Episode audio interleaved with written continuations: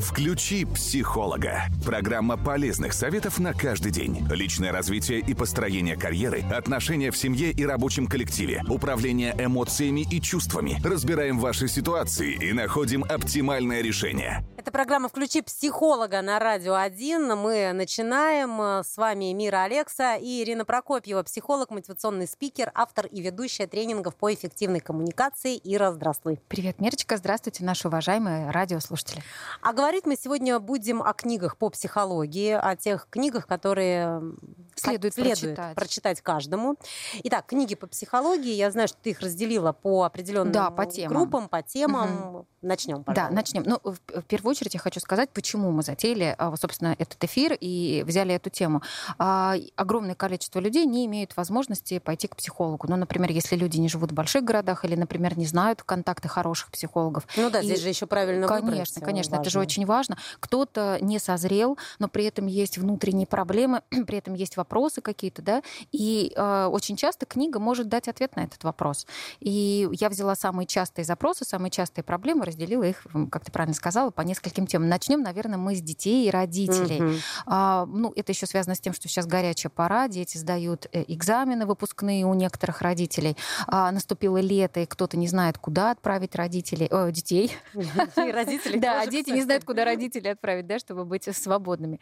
А Дети растут, а, становятся подростками, и это самый сложный возраст и для детей, и для родителей. И у взрослых возникает вопрос, господи, как себя с ними вести? Вот я хотела поговорить как раз э, о детях, о родителях и о тех книгах, которые могут помочь нашим радиослушателям.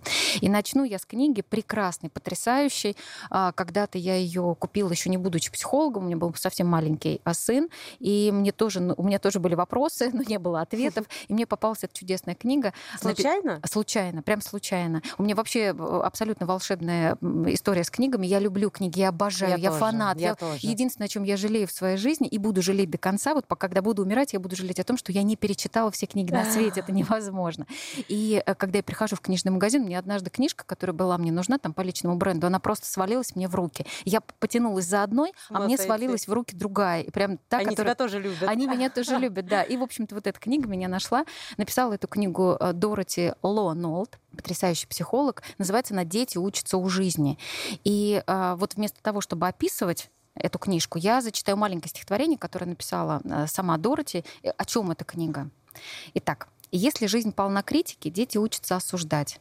Если жизнь полна враждебности, дети учатся враждовать. Если жизнь наполнена страхом, дети учатся бояться. Если жизнь наполнена жалостью, дети учатся жалеть себя. Если жизнь встречает насмешками, дети учатся застенчивости. Если жизнь вокруг полна зависти, дети учатся завидовать. Если жизнь всегда стыдит, дети учатся быть виноватыми. Если жизнь часто подбадривает, то дети учатся уверенности. Если жизнь полна терпимости, то дети учатся терпению. Если жизнь полна похвал, дети учатся умению ценить и так далее, умению любить. И Так просто и так мудро вообще. Очень, на самом деле, очень. задуматься. И это небольшая книга, в которой она подробно а, расшифровывает каждую строчку. Ну, то есть там прям вот маленькая глава, Мгм. которая посвящена критике и осуждению. И если э, мы обратим внимание на то, что происходит вокруг нас, и мы увидим, как взрослые взаимодействуют с детьми. Ну, потому что мы уже много раз говорили в наших эфирах, есть модель такая осуждающая, Мгм. ругающая, прессующая. Конечно, если а, человек вырос в этой модели, он несет ее в свою семью и также воспитывает Ну, детей. копирует да, её. отлупить, наказать и так далее. И мы думаем, почему у нас дети такие, да, почему буллинг есть, почему а, друг друга а, травят, почему завидуют. А ведь это происходит даже, когда ребенок, вот, допустим, если его обижают, ну, там, родители, бабушки, Да. дедушки, я не знаю, там, если рукоприкладство какое-то присутствует, обзывательство, ему это, естественно, не нравится. Он не хочет с Конечно, этим мириться, он тебе это конечно, отвечает, но он, тем конечно. не менее, волей-неволей эту модель все равно перенимает и потом Да, перекладывает. То есть да, это такое да, вот, к сожалению, да. то Это есть не модель. от противного идет. Нет, ни в коем случае. Это модель, которую ребенок усваивает. Он, ну, надо сказать, что маленький ребенок не может противостоять взрослому. Он боится. Для него этот взрослый значим. И, соответственно, он не знает, как себя вести. Ему не дали модели. Но вот когда тебя обзывают, что нужно делать? Вот я про следующую книгу буду говорить про границы. Он не понимает, поэтому он закрывается, он наблюдает, а, он усваивает вот эту модель поведения, и вот агрессия внутренняя, которая скопилась на взрослого, она же адресно не направляется, угу. он ее направляет, например, на одноклассников, становится агрессивным, становится дерзким, там девиантное поведение появляется, потому что он этому научился, когда родители говорят, ну откуда он такой, мы все же такие образованные, порядочные, ну вот нет, ну не бывает, просто не бывает. Обязательно есть семья чужая, это же потемки, поэтому внешне все может выглядеть очень благополучно, но когда внутри ты заглядываешь, все очень становится понятно, вот как из этого стихотворения. Ну, то есть, если а, родители так себя ведут и демонстрируют такое поведение, если можно наврать, а, скажи, пожалуйста, что меня нет дома, вот скажи, пусть бабушка там отстанет. Да, ну, да. у меня были причины. И ребенок, он тебя прикроет, и он наврет, и даже очень убедительно, но при этом не надо тогда его обвинять в том, что он врет тебе. Ну, потому что это же разрешено, Конечно. это же модель, которую он подхватил. Он так будет делать. А, и а, я еще раз повторю, что на нас, на взрослых, лежит очень большая ответственность. И еще читать такие книги полезно взрослым, потому что возникает рефлексия относительно того, как воспитывали тебя. Это не с точки зрения того, что ты должен претензии предъявлять своим родителям. Нет. Это с точки зрения того, что, окей, меня этому не научили, у меня этого нет, но мне сейчас достаточно лет для того, чтобы взять это и исправить, и делать иначе. Ну, например, перестать врать — это в силах каждого из нас, да, быть относительно mm-hmm. честным, благородным, ну и так далее. Все то, что мы так любим в героях фильмов. А, поэтому очень советую книжку, еще раз повторю, Дороти Ло Нолт «Дети учатся у жизни». Прям вот мой прям рекомендацион. Так. Номер один. Так, а вторая книга, это тоже зарубежные авторы, психологи американские, а, Генри Клауд и Джон Таунсенд. Очень хорошие ребята, отличные психологи, проводили большое количество исследований, и а, у них все книги хорошие, но вот это прям топ. Это книга, которая называется «Дети», двоеточие, «Границы, границы». Вот прям два раза слово «границы». А, эта книга потрясающая в том плане, что она а, учит родителей, как правильно воспитывать в ребенке чувство ответственности. И это не только про то, что он обязан там подметать, обязан убирать свои вещи, обязан там выполнять свои обещания. Это вообще про ответственность глобальную и про свои чувства, и про свои эмоции, и про взаимоотношения с семьей и с окружающими, про причинно-следственные связи. Там прям очень хорошие кейсы даны, а, и э, ну, буквально прям вот вклад... родители могут брать прям вот такие вкладыши слова. Как мне, что мне нужно сказать ребенку. Вот там прям написано, что нужно сказать ребенку. А как детей наказывать? Наказывать так, чтобы не потерять с ними связь и контакт. А как научить детей вот этим самым границам? Потому что дети не понимают, а, а где можно остановиться. И, к сожалению, когда они учатся на улице, то иногда отсутствие этих границ может быть для них очень плачевным mm-hmm. печальным. Это может заканчиваться тяжело, это может заканчиваться, там, не знаю, трагедиями, насилием каким-то, вот, ну, как, как, какими-то тяжелыми опытами, которые, в принципе, можно было бы и не избежать, иметь. Да, можно да? было избежать. И вот в этой книге э, э, самое главное рассказывается родителям, почему наши дети нуждаются в границах и что такое граница. И когда, еще раз повторю, когда ты ее читаешь сам взрослый, ты понимаешь, ого, а у меня вот здесь с границами не очень, а я-то как сам про ответственность. У меня-то вот эта ответственность в характере сформирована, ну то есть если у меня есть вот этот набор качеств, то он определяет мой характер. А как мы знаем, характер определяет судьбу. Да? И чем а, сильнее у нас встроены вот эти основные вещи, тем а, ну не то чтобы успешнее мы будем идти по жизни, но более разумно mm-hmm. мы будем э, распоряжаться своей собственной жизнью, людьми, э, которые нас окружают, э, профессию, которую мы выбираем, отношения с близкими, с родителями, они всегда там, ну у многих они сложные. И вот это все закладывается, да, ну правда, да, закладывается, я верю. Да, закладывается в самом начале, да, когда есть границы, когда есть ответственность и самое главное причинно-следственной связи. Вот я, например, говорю своему сыну, когда ему было лет 13, а, я вот сделаю вот так. Я говорю, хорошо, конечно, ты можешь сделать, ты взрослый уже почти мужчина, Давай только посмотрим, какие есть там варианты, да, после того, как да. ты это сделаешь. Что будет? Что будет? А, вот давай, ты мне набросай парочку, и я тебе парочку набросаю. И он, значит, ничего не будет. Я говорю, не-не, давай, ну просто прям правда, по сценарию. И мы с ним разбрасывали эти сценарии. И я говорю, а вот теперь возвращаешься а, к своему желанию. Хочешь ли ты это делать или нет? И он мне не отвечал прямо вот, нет, я не буду, я все осознала, понял. Ну, конечно, нет. Но он не делал. Ну, то есть и, и вот эта э, пауза, подумай, ты можешь делать однозначно через секунду. Просто прям возьми паузу в 10 секунд, чтобы подумать, а потом, пожалуйста, если захочешь. И вот эта пауза подумать а, во многом останавливает. Вот сказать или не сказать. Угу. То, что я сейчас скажу, как это улучшит мои отношения с человеком Никак. Да, например, потому что я хочу сказать ему гадости, потому что я хочу сейчас прям как мокрыми тряпками в него кидаться плохими словами. Хорошо, если я не скажу или скажу в другой форме, Скажи, если тебе не нравится, скажи. Просто выбери слова, так, чтобы не жечь мосты, так, чтобы не портить отношения. И если мы, взрослые, будем демонстрировать вот это, ну, потому что если нас слушают родители, то они, как никто другой, знают, насколько дети могут вытянуть нервы, да, просто в струну. А, могут. И, и, и ты прям понимаешь, что все, типа, я имею право, я сейчас вот как я мать или я отец. Нет, надо прямо вот помнить, что когда ты выходишь из себя, ты его учишь тому же. Угу. Вот в этом, наверное, сложность родительской наверное, доли. да. А, но тем круче результат, э, когда ты становишься другой. Не зря Осознанным говорят, да, не зря же говорят, что дети нас воспитывают. Ну, это вот как раз да, про да, это. Да, да. Ну, я понимаю, о чем ты говоришь, да. потому что имея дочь 15 лет. Ну, конечно. Мы учимся заново. Правда, подростковый возраст, это правда сложно. Был маленький ребеночек, да, вот теперь уже колючий подросток, да. который там имеет свое мнение и вообще может не считаться тем с желаниями да, матери. Считает там, себя так, такой взрослый, а Абсолютно. когда касается каких-то мелочей, понимаешь, что просто еще дитё детем. Ну так это ты понимаешь, да, как мать, а она да. считает, что и нет, она так какие-то моменты, а как вот тут? О, угу. Ксюша, Ты же у нас взрослая, ты да? же такая взрослая. Ну, э, это тоже, кстати, важно, не кидаться в ребенка. Ну, ну, ты да, же у нас да. такой взрослый, да. Где-то взрослый, где-то не, потому что ответственность... Поэтому прикусываешь да, да, да, да, да, да. Потихонечку. Можно, можно чуть-чуть напомнить, да, про взрослость. Ну, вот так вот, чтобы не отбить желание становиться действительно взрослым. И мгм. И вот как раз про а, подростков а, в продолжении есть прекрасный психолог американский. Прежде чем мы перейдем к третьей Да, да, книге, да. я так Ага, понимаю, я хорошо. напомню, что это программа «Включи психолога» на Радио 1. Говорим сегодня о, о книгах по психологии, которые следует прочитать каждому. С вами Мира Алекса и психолог Ирина Прокопьева. Включи психолога. Программа полезных советов на каждый день. Итак, подростки на Да, и вот повестке. как раз про подростки Гер- Гарри Чепман, это тот, который написал «Пять языков любви», я еще скажу чуть э, выше там об этой книжке, чуть ниже.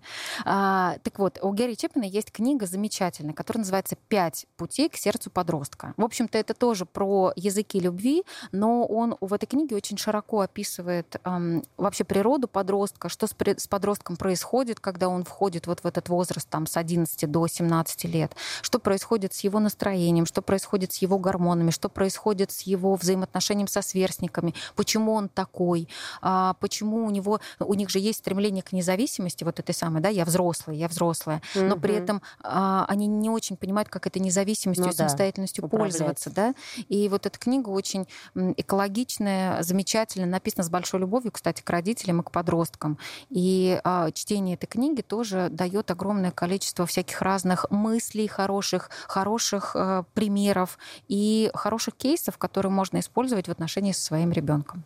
Ну и, конечно, книги Людмилы Петрановской прекрасные и а, Андрей Максимов. У него тоже есть книги, которые там посвящены детям, тоже замечательно написано, с хорошими примерами.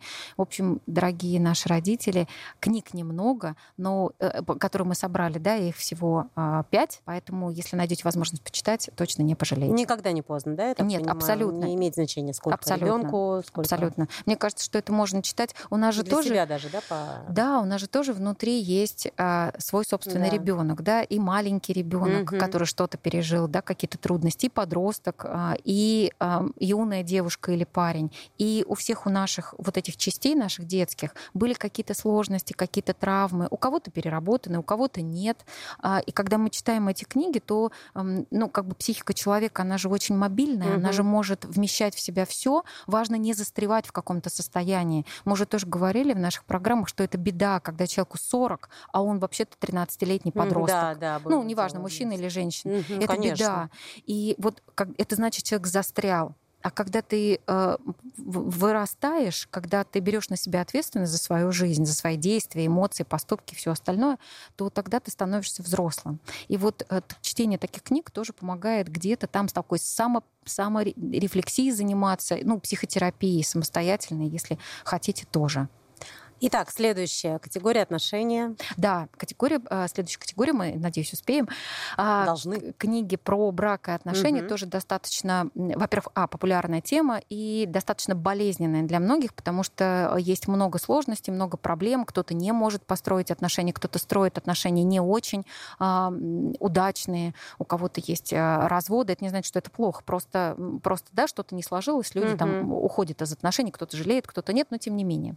Какие книги следует прочитать а, для того, чтобы строить нормальные гармоничные отношения? А, ну, во-первых, я очень рекомендую книгу Стэна Таткина «Создана для любви».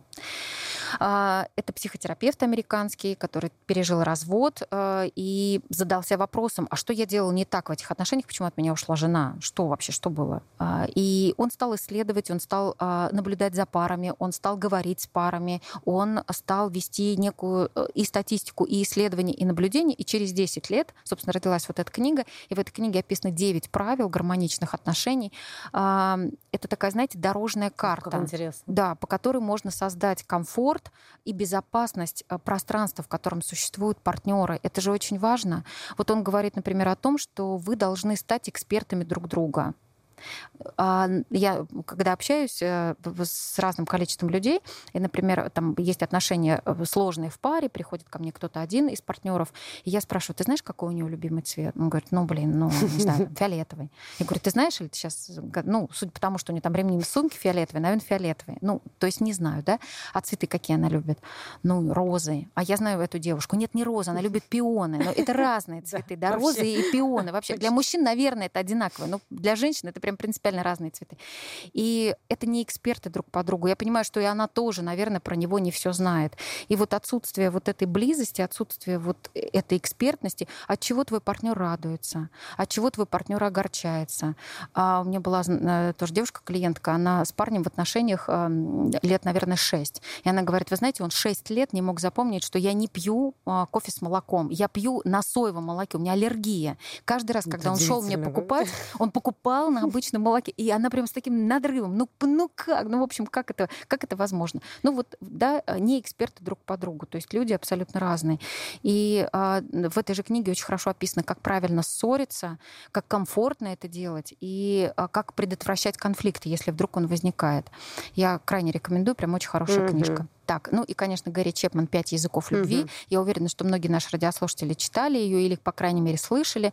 А, я коротко расскажу о том, что а, мы все по-разному проявляем любовь, и у каждого из нас есть а, языки этой любви. Да? Есть язык подарки, есть язык время, проведенное вместе, есть слова похвалы, есть заботы, есть прикосновения.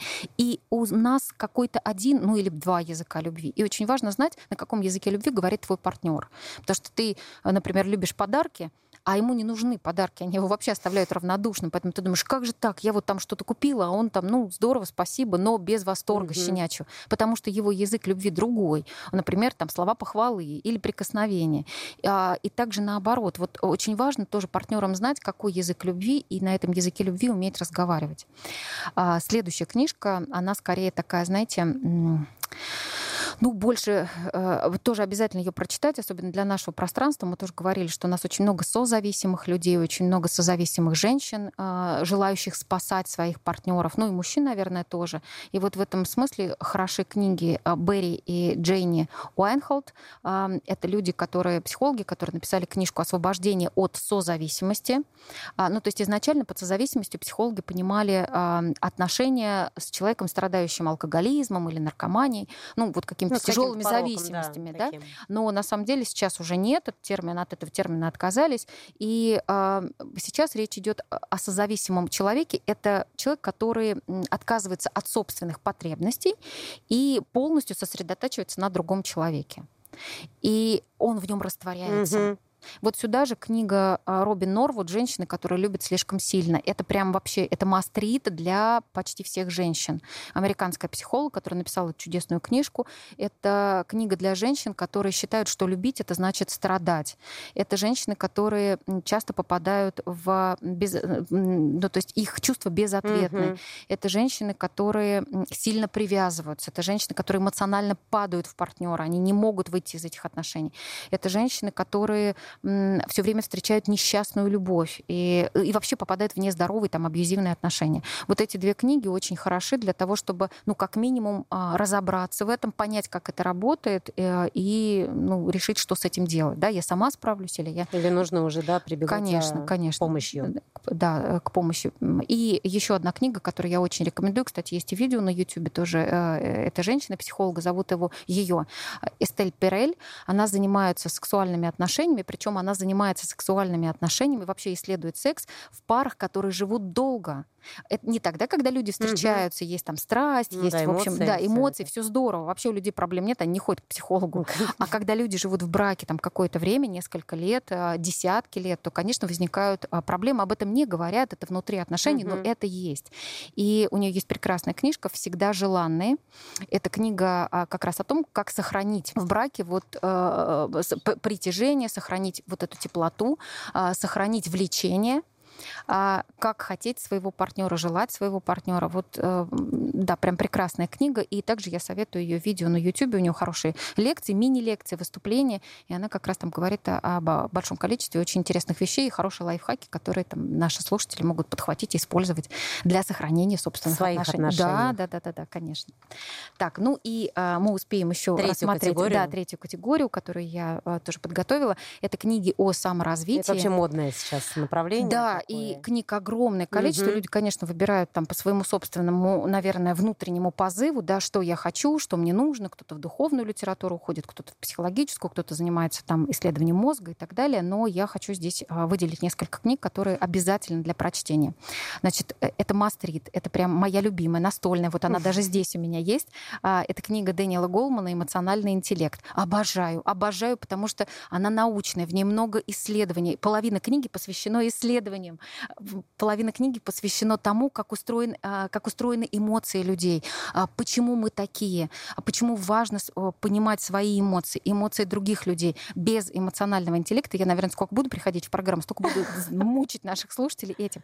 Без эмоционального интеллекта невозможно построить ни личные отношения, ни профессиональные отношения, не быть хорошим родителем, не быть хорошим сыном или дочерью. Это прям обязательная книга для прочтения. Поэтому прям очень-очень рекомендую это важно, это нужно. Еще у него есть книжка «Эмоциональный интеллект в работе», там уже больше про профессию. Профессиональная тоже крайне... такая. Да, тоже крайне... Но они понятные для Очень. простого ну, человека. Они, они понятные а, для тех, кто не любит науку и исследования. Конечно, первая часть эмоционального интеллекта, он прям даже говорит, вы можете пропустить, если вам не интересно. Но я так обожаю. Там прям, ну там столько, ну, например, почему дети, а, я хочу все рассказать, но выяснить, ну, например, почему детям нельзя создавать стрессовые условия при сдаче экзаменов.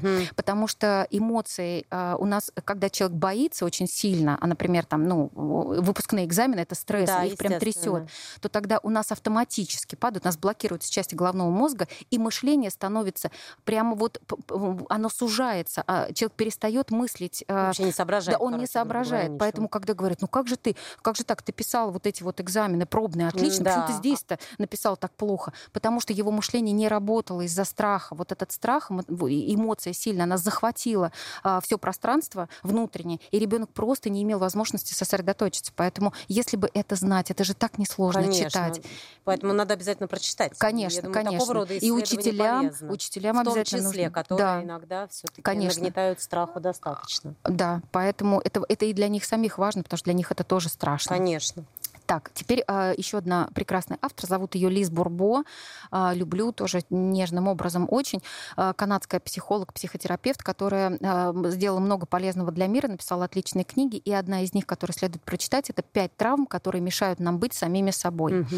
Э, речь идет, это вообще книга открытия. Люди, когда читают, говорят, серьезно, вот это да. Ну, то есть речь идет о том, что э, мы, у каждого человека есть какая-то душевная травма, может быть, при рождении, может быть, в детстве, в раннем сформировалась.